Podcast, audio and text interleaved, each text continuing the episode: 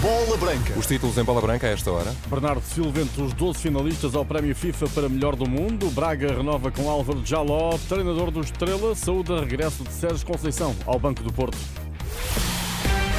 Bola branca no T3 com Luís Aresta. Olá, Luís, boa tarde. Olá, boa tarde. Já vamos escutar Sérgio Vieira sobre o reencontro do Estrela da Amadora com um grande, agora na Reboleira. Antes, o que ficou por dizer à hora do almoço da conferência de imprensa de Sérgio Conceição, onde o treinador do Porto não deixou pergunta sem resposta, caso da saída de Otávio para a Liga Saudita na véspera da recepção ao Farense, uma perda que o técnico portista lamenta pelo timing e, sobretudo, pela qualidade do atleta. É um jogador super importante na equipa. Uh, os timings são os que são uh, e nós estamos sempre em dificuldade. Acho que é um sábado, véspera do jogo conferência.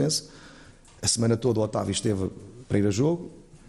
Entrei numa sexta-feira numa clínica para fazer uma, uma intervenção cirúrgica uh, aos meus joelhos, também, também é conhecido e é público, posso, posso, posso dizê-lo e saí sábado já com, com, com o Otávio uh, vendido. E foi difícil, foi difícil perder um jogador da qualidade dele, principalmente antes de um jogo. Nós não podemos esquecer, nós perdemos o campeonato por dois pontos. O jogo que Farense valiam três. Foi o timing da saída de Otávio que acabou por gerar um impasse na contratação de João Moutinho, que acabaria por rumar a Braga, revelou Sérgio Conceição, a pretexto a justificação para o regresso do filho Francisco Conceição ao plantel azul e branco. Houve muita gente que não compreendeu, eu não compreendo essa incompreensão, porque o Francisco é um jogador extremamente válido naquilo que é o seu jogo, a sua forma de jogar, desequilibrar, jogador irreverente que nós necessitávamos, até por, por aquilo temos nas alas, e essa era uma das situações que nós tínhamos que nos precaver, olhando para aquilo que é o histórico de lesões também do Verón e que vai estar fora ainda, ainda há algum tempo.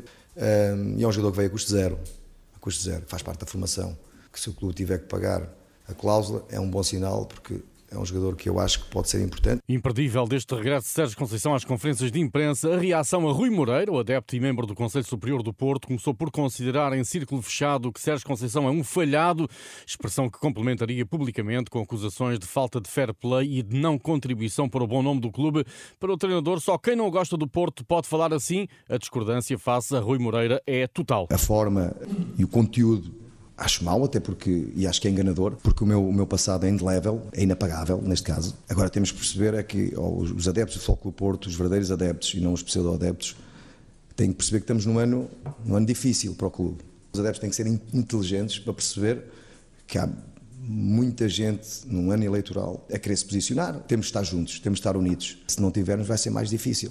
E quando eu vejo um adepto criticar da forma como foi eh, e com o conteúdo que foi, possivelmente não, não gostará desta grandíssima instituição que é o Futebol Clube. E a concluir os elogios ao trabalho de Sérgio Vieira e a percepção de que a deslocação à Amadora não será fácil. O campo Arboleiro é um campo tradicionalmente difícil. A equipa eh, atual, eh, liderada pelo, pelo Sérgio, tem feito um excelente trabalho, com prestações eh, muito positivas a mover e muito interessantes nos diferentes momentos do jogo. É uma equipa muito competente. E cabe-nos a nós contrariar esse estrela que vai estar, com certeza, também motivado por jogar contra um candidato ao título. Dani Namaz é dúvida para amanhã. O avançado limitou-se a fazer tratamento a uma lesão na anca esquerda. Pep, Gruitch e Baró realizaram treino integrado condicionado. Verón continua em tratamento. Depois da derrota na luz, o Estrela ganhou ao Estoril e empatou em Portimão.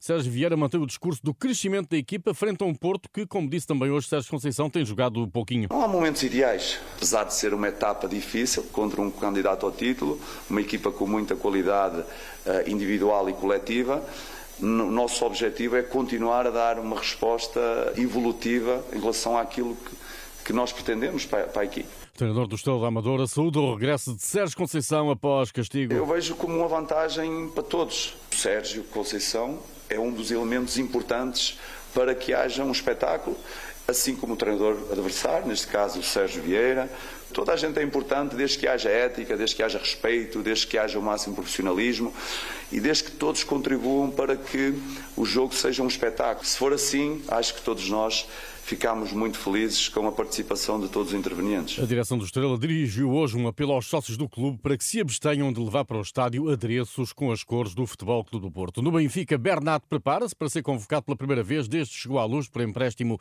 do PSG e pode ter os primeiros minutos em Vizela com Yura Seca recuperado de lesão. As opções para a defesa esquerda são Bernat, João Vitor e Frederic Rosnes.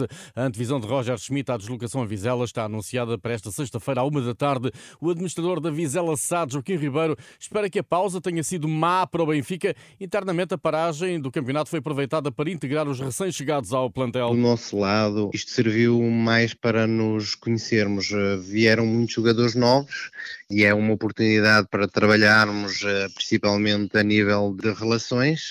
E em relação ao Benfica, é verdade que muitas vezes isso prejudica e, e queremos que seja um dos motivos para que a gente possa conseguir eh, contrariar o grande futebol do Benfica. No Sporting, enquanto prossegue a reintegração dos internacionais, Ruben Amorim chamou aos trabalhos da equipa principal Diogo Pinto, guarda-redes de 19 anos da equipa B. Amanhã há treino às 10 horas. O Sporting recebe o Moreirense, domingo às 8 e meia da noite. Paulinho foi hoje anunciado pela Liga Portugal como melhor avançado do primeiro mês do campeonato. O Braga renovou por duas épocas com Álvaro Jaló. Muito feliz por ter renovado com o clube que sempre me deu tudo. O apoio dos colegas, do Mister, também o apoio dos adeptos, isso também é que me fez muito fazer esta renovação. De Jaló aos meios do Braga, o contrato com o avançado hispano-guineense de 24 anos de idade passa a ser válido até junho de 2027. Bernardo Silva está entre os 12 finalistas do prémio de Best da FIFA para melhor jogador do ano.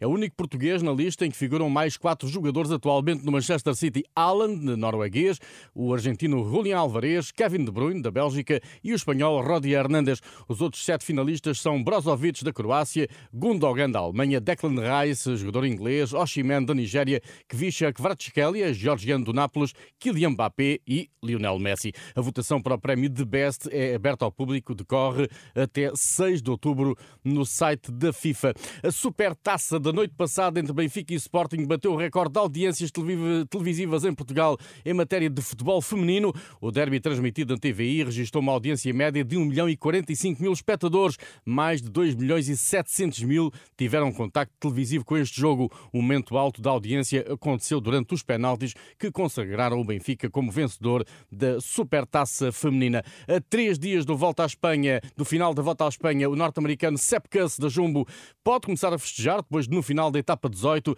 ter sido evidente que o companheiro da equipa Jonas Vingegaard abdicou claramente de ir além do segundo lugar. A etapa 18 foi ganha por Renko Evenepoel com mais de 4 minutos de avanço sobre o segundo classificado, o italiano Damiano Caruso. Terceira vitória do belga nesta edição da volta. João Almeida foi 17 na etapa, mantém o nono lugar e retirou 13 segundos à diferença para Alexander Vlasov. Está tudo em rr.pt. Boa tarde.